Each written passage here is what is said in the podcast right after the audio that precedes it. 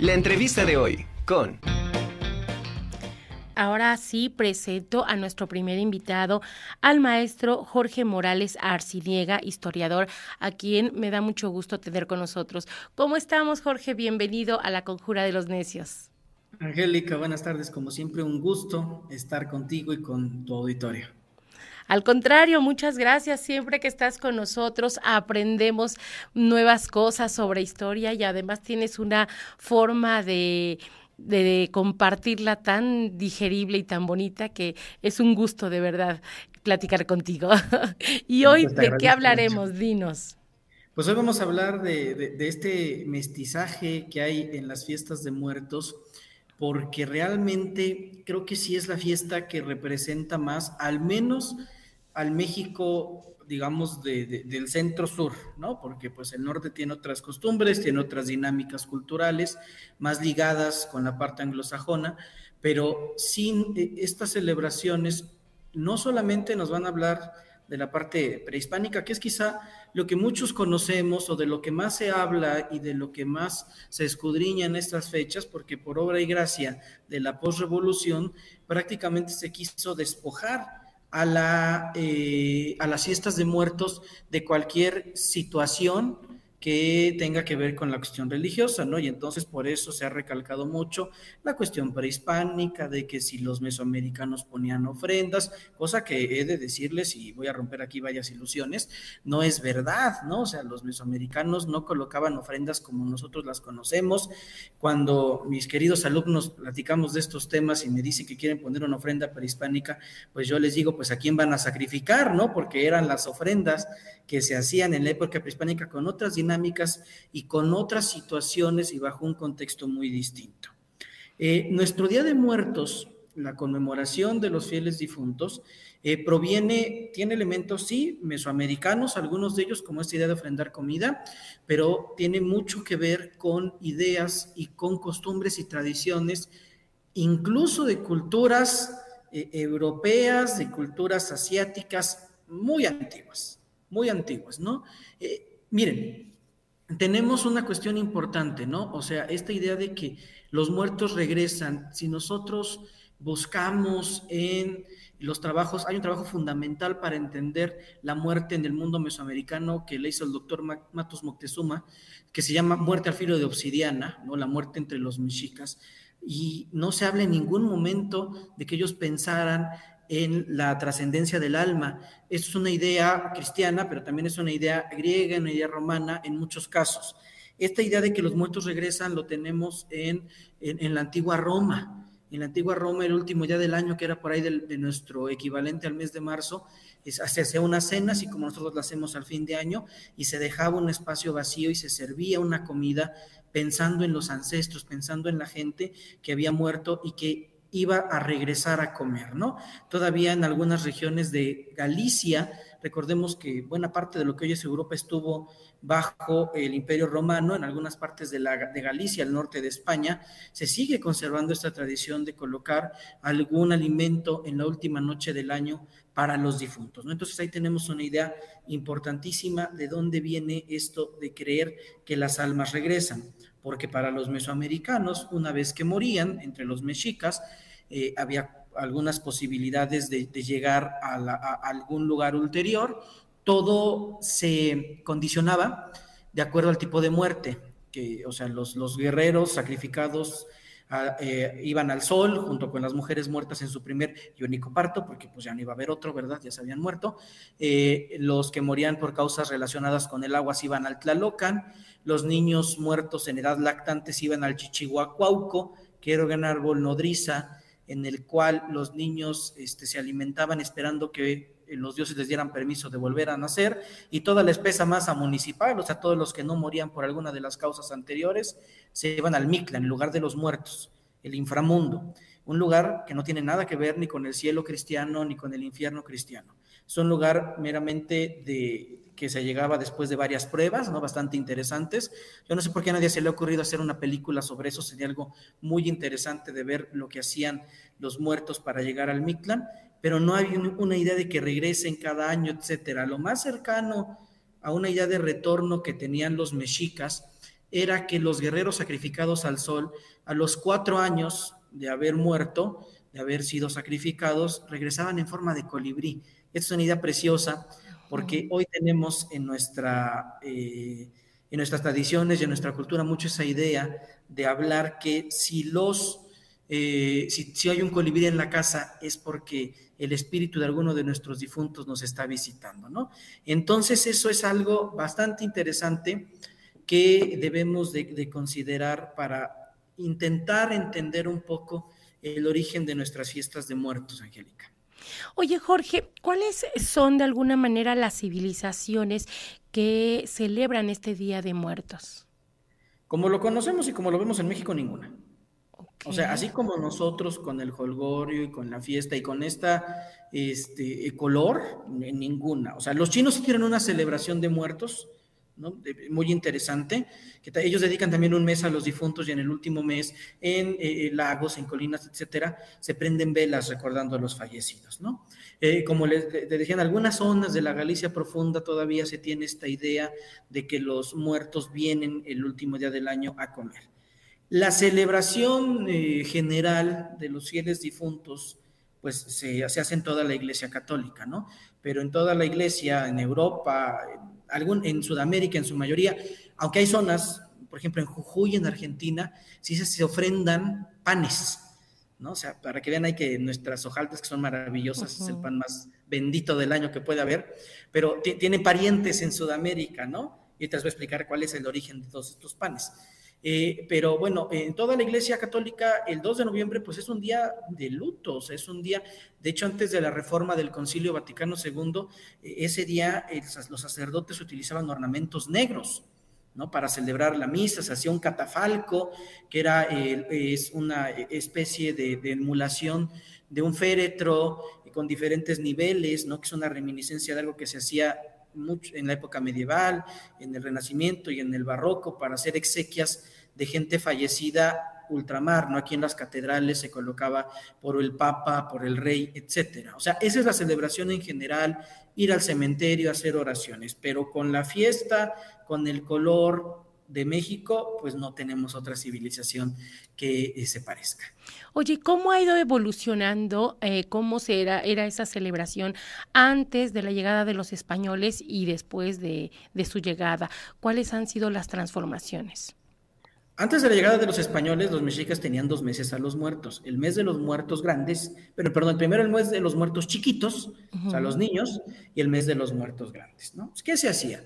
Se eh, cortaba un tronco, un árbol, que se ponía a la entrada de las comunidades.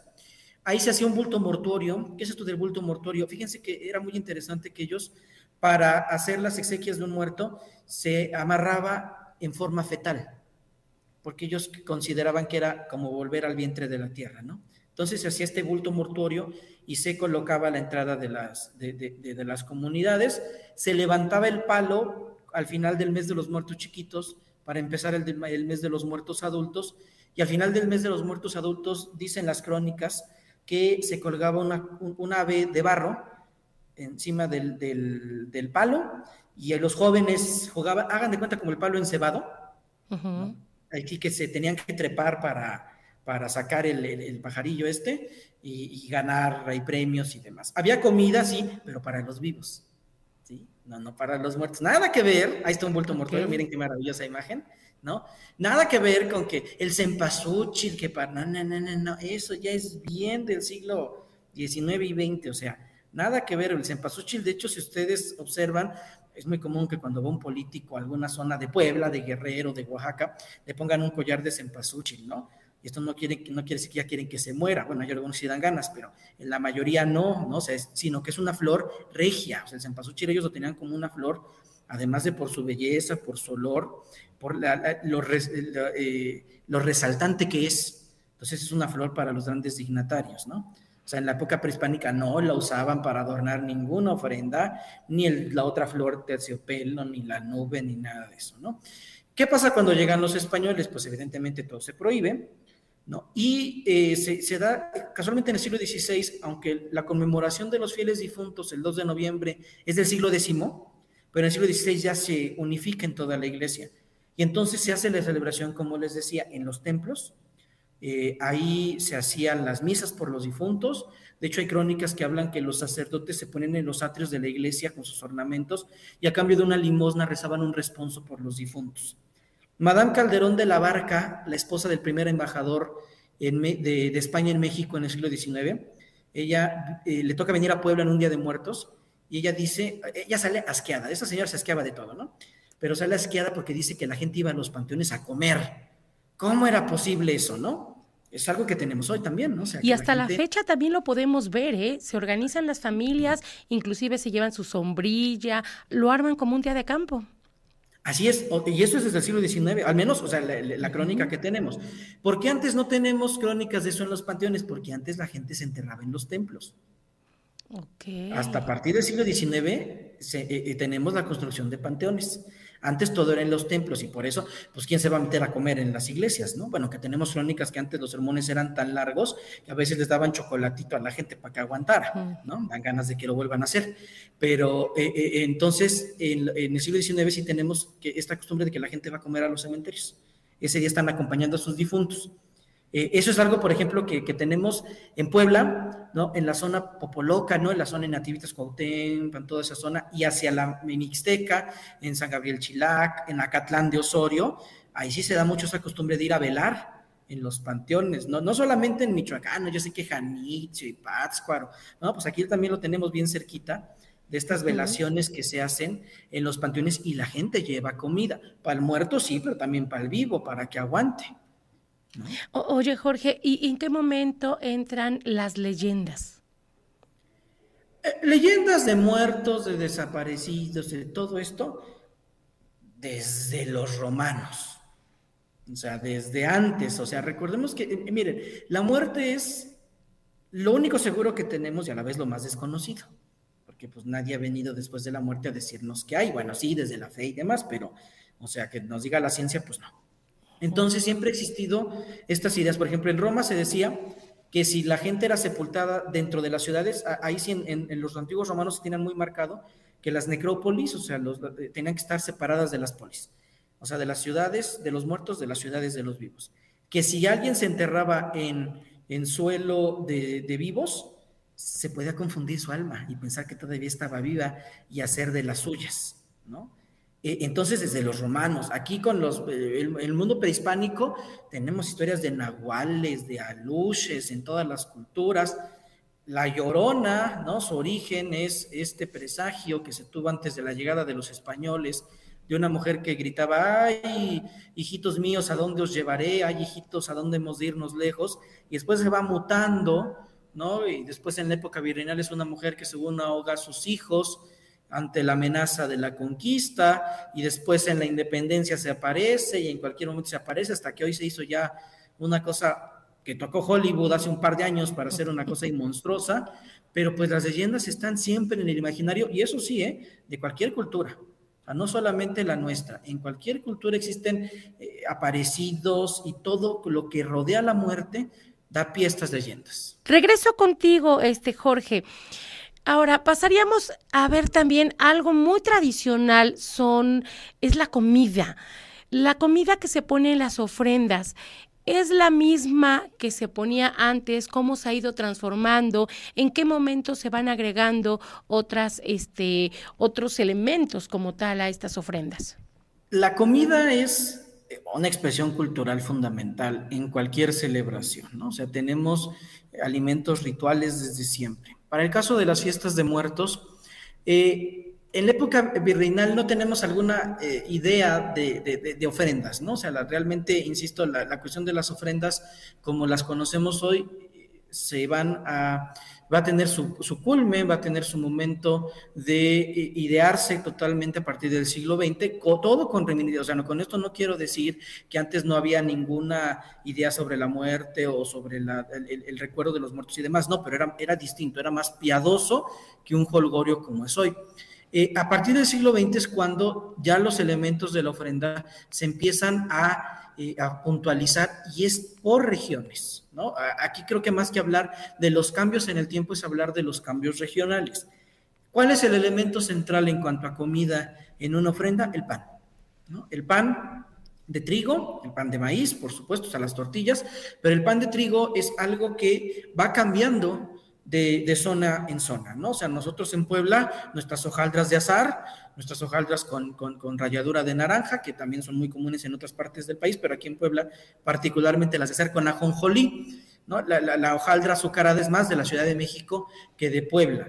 E, estas hojaldras, hay un cuadro del siglo XIX que parece que tenemos ahí una hojaldra, eh, pero las hojaldras o pan de muerto provienen, son una reminiscencia de algo que se hacía en la época medieval y en la época moderna en Europa, que eran los huesos de santo, o sea, se hacían eh, el primero de noviembre, Día de Todos los Santos, en los templos se exponen las reliquias, que son huesos de los santos. Entonces la gente iba a los templos y se encantaba de ver esas imágenes y los panaderos y los dulceros dijeron, esta es la nuestra. Y entonces empezaron a hacer panes con forma de calavera, panes con forma de hueso, que emulaban los huesos de los santos, la gente se los llevaba a sus casas, se los comía. Entonces de ahí viene, esos son, digamos, los abuelitos de nuestras hojaldras y nuestro pan de muerto. En algunas otras zonas, por ejemplo en la Mixteca, son los muñequitos, ¿no? Estas, estas figuras, eh, o les llaman muertitos también, estas figuras que, tienen, parecían una forma humana y que llevan azúcar roja, bueno, azúcar con, con tintura roja encima, como la de los colorados. Por ejemplo, en Zacatlán, el pan de muerto es un pan cuadrado relleno de queso también con esta tintura. Eh, en Oaxaca es el pan de yema, nada más que se le coloca una figurilla que originalmente era de pasta de almendra o ya son de plástico que representa a los santos. O sea, el pan es fundamental en cualquier comida, en cualquier altar eh, a lo largo y ancho de nuestra geografía. Otro elemento fundamental es el mole. ¿no? El mole también va cambiando según la zona, ¿no? El mole poblano, más dulce, ¿no? El, mole más picoso, que aquí en Puebla cerca, en Cholula se realiza, en Tlaxcala, etcétera, eh, o los adobos, o los pipianes.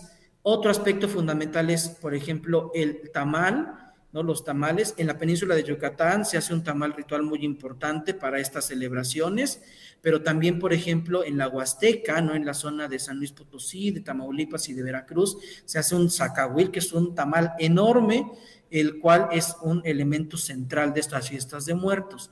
Y algún postre, ¿no? Algún postre que sea, por ejemplo, e, en nuestra zona de Puebla era el punche, que es esta como, llamémosle como cremita, de maíz azul. Azul, ¿no? Ajá. De maíz azul, que es deliciosa, que ya se está perdiendo, desafortunadamente, ya muy poca gente conoce el punche, que es de esta sabe bien rico con su canelita, de verdad que es sabrosísimo. De verdad que busquen quién hace punche, si no hay que buscar una receta para hacerlo, porque es muy sabroso y se está perdiendo, o sea, ya la gente no hace punche, salvo contadas excepciones.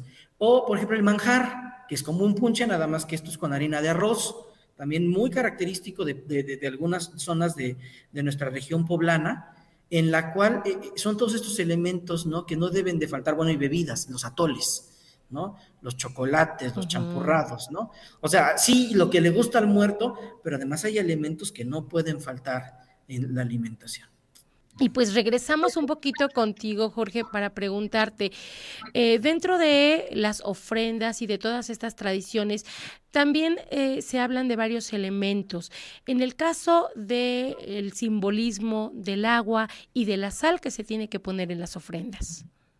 E, es muy curioso, o sea, el agua además de ser un elemento este, de alimentación, bueno, en este caso de hidratación, el agua tiene una relación profunda eh, culturalmente hablando, ¿no?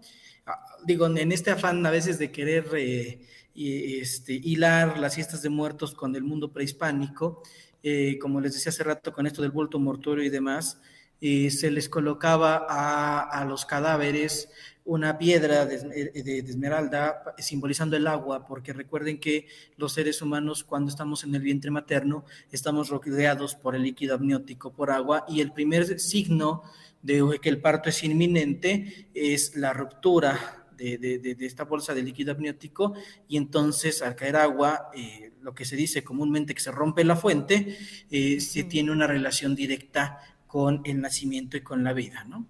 Entonces, hilando con eso, pues nos habla de esta idea de vida.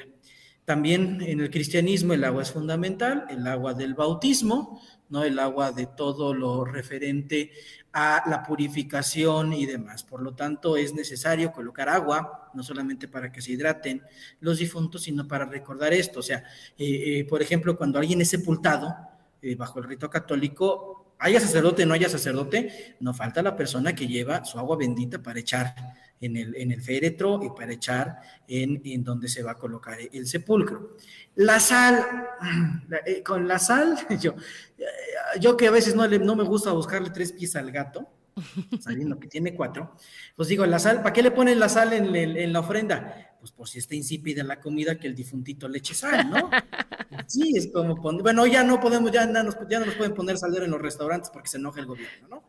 pero echarle su sal, pero ahora ya le han dado un sentido y que si tiene que ver con que es para reparar los huesos y, y demás, que yo digo, bueno, pues ya cada región tiene sus propias creencias, pero me parece muy curioso que hablen de que la sal repara cuando pues imaginemos en, zonas, por ejemplo, donde hay alta salinidad, ¿no? En las, las playas y demás, pues los cadáveres se descomponen más rápido por, por la sal, ¿no? Pero bueno, también tiene que ver, también tiene, sí tiene mucho que ver con esta cuestión de que a veces la sal, pues es un elemento que a veces ayuda para este, limpiar heridas y demás, ¿no? De forma muy superficial. Ok, ahora eh, yo quisiera preguntarte también de la cuestión, por ejemplo, de eh, los atuendos, eh, la, la, forma en que pues ahora se le hace el homenaje a, a, la muerte, lo que son las Catrinas, los Catrines, ¿a partir de qué momento se empieza a incluir toda esta historia? Ahí es otra cosa para que veamos que eso es bien moderno, ¿eh? Porque nosotros celebramos una tradición ancestral vistiéndonos de revolucionarios y de posrevolucionarios y de catrines porfiristas, ¿no? O sea, ¿cuándo han visto una calaca vestida del padre Hidalgo? Pues nunca, no. ¿no? O que le pongan la calaca, la, ofrenda al Padre Hidalgo. Eso tiene que ver mucho, eh, eh, esto de las calaveras, eh, pues tenemos al, al, gran José Guadalupe Posada, ¿no? Que hizo todas estas representaciones de la Catrina este, Garbancera, que es de la calavera Garbancera, que es la Catrina, que todos conocemos, que representan a estas mujeres de la alta sociedad. Posada lo que hizo en sus grabados fue, fue burlarse de que al fin y al cabo la gente puede tener mucho dinero, la gente puede tener eh, los mayores lujos y, la gente puede tener las mayores de las pobrezas, pero en la otra vida todos somos iguales. ¿sí? O sea, nos vamos a morir todos. Y entonces él representa a ricos vestidos de, eh, a, calacas, este, vestidas de ricos, a calacas vestidas de pobres, porque al final de cuentas todos vamos a ser huesos. Y entonces por eso está estos usos, ¿no? que hoy son maravillosos porque a final de cuentas, las fiestas de muertos son tradición viva, ¿no? Y entonces, pues teníamos Catrinas, ¿no? Eh, vestidas a la época porfiriana. Hoy las deberemos de vestir de white sicans, ¿no? A nuestras Catrinas, ¿no? Ya las deberíamos de vestir así. Unas Catrinas fifís, otras chairas, ¿no? Porque están vivas nuestras tradiciones. Todavía es muy común ¿no? ver, por ejemplo, eh, calaveras de médicos, de panaderos, de sacerdotes, ¿no? o sea, de los diferentes oficios, porque a final de cuentas todos vamos a morir. Y entonces hoy podemos tener cualquier título, tenemos, podemos tener cualquier oficio, pero en otra vida, pero para final de cuentas la muerte nos llega. Y entonces por eso esto de vestirla, de ataviar a la muerte como eh, vivos, ¿no? O sea, y por ejemplo, hay algo bien curioso. En muchas comunidades cuando alguien muere, estrena ropa, le ponen ropa nueva. Y por ejemplo, vayan a las ofrendas de, San Andrés Cholula y en la primera ofrenda, o sea, la que se pone en el primer año tras la, de, la muerte, se, le, se, va, se les va a comprar ropa al difunto y se va a colocar ahí este, un maniquí o algo con la ropa que se, le está, que se le está ofrendando al difunto. Una ropa que evidentemente, iba a decir en su vida ya no se va a poder, pero pues en su vida no, ¿no? En su muerte ya no se va a poner, pero que sí es importante todo esto de la vestimenta, ¿no? Este, para, para los difuntos. Bueno, y ya para, para cerrar, bueno, yo creo que sí, lo que sí es importante es precisamente seguir conservando parte de estas tradiciones que, bueno, ya se han ido modificado, modificando a lo largo de tantos y tantos años, también de acuerdo a las costumbres y tradiciones, no solo de pueblos, sino también hasta de familias, ¿no? De alguna manera. Pero eh, como dices, en muchas ocasiones eh, también ya la, la juventud está perdiendo todas estas tradiciones, ya no conoce el significado, algunos lo hacen ya por tradición, pero no saben el simbolismo de cada una de, de, estos elementos, por ejemplo, ¿no? Pero sí es importante seguir fomentando estas tradiciones y como tú dices, bueno, habrá, habrá diferentes significados y diferentes simbolismos que a lo largo del tiempo uno, uno, uno le va dando para, para justificar tal o cual, o cual forma, ¿no? De, de cómo lo hacemos.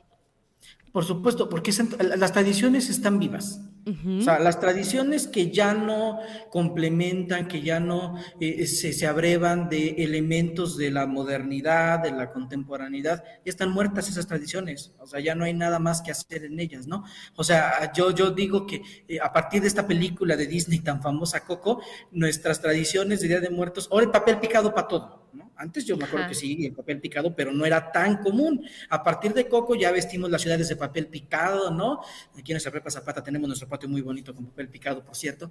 Pero, o sea, pero, pero ¿qué? Porque al final de cuentas se meten elementos, ¿no? Y entonces en la ofrenda vamos a ver ya hamburguesas, hot dogs, porque pues son la, la cosa que le gustaba a, al difunto, pues son tradiciones vivas. O sea, no podemos pensar que son estáticas las tradiciones porque estatiza, o sea, eh, eh, paralizar las tradiciones las mata, porque entonces ya no le dice nada a las nuevas generaciones, ¿no? O sea, las nuevas uh -huh. generaciones sí deben de saber, por supuesto, los elementos fundamentales de una ofrenda, de dónde viene todo esto, pero a la vez estas generaciones, eh, la nuestra y las que están por venir, le van a agregar elementos, ¿no? Y por ejemplo, es muy común que se hagan fiestas de muertos, ¿no?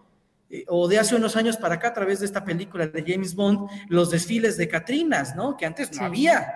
Pero a partir de la película empiezan a hacer, y es una cosa muy interesante. O sea, ay, no es que es de Hollywood, bueno, pero pues aquí está bonito. O sea, es, es algo que ayuda a mantener vivas nuestras tradiciones y que además atrae, ¿no? A los niños les encanta ir a ver los desfiles de Día de Muertos y les encanta vestirse de calaverita, que creo que eso es algo interesante que sí he visto que de unos años para acá se está dando más, que ya se disfrazan más de calaveras que de cosas de Halloween. ¿No? No porque Halloween sí, sea malo, porque sí, también sí, es una tradición que algún día hablaremos del Halloween, ¿no? De dónde viene y demás, que nada que ver con muchas cosas que hoy vemos.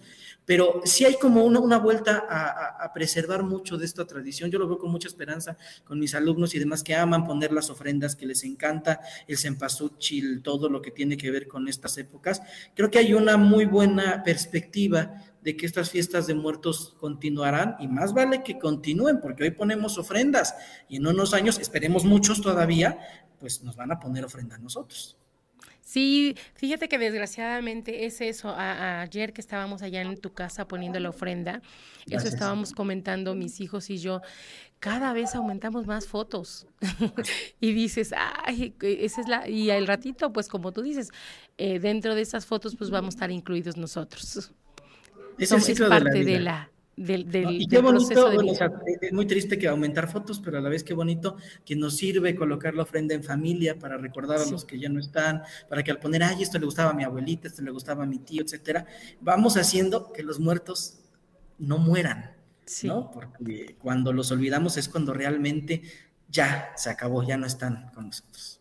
Claro, pues Jorge, de verdad te agradezco mucho eh, toda esta plática, toda esta charla, ahora sí que te lo, te lo repito y te lo repetiré mil veces, un, un agasajo platicar contigo. Muchísimas gracias por tu entrevista. El agradecido soy yo y un gusto siempre platicar de, de, nuestras tradiciones y platicar de un poquito de lo que uno aprende para compartirlo. Muchas gracias. Muchísimas gracias. Bueno, pues él es el maestro Jorge Morales Arciniega, historiador de nuestra máxima casa de estudios, y nos platicó parte de, de lo que son todas estas tra tradiciones del Día de Muertos.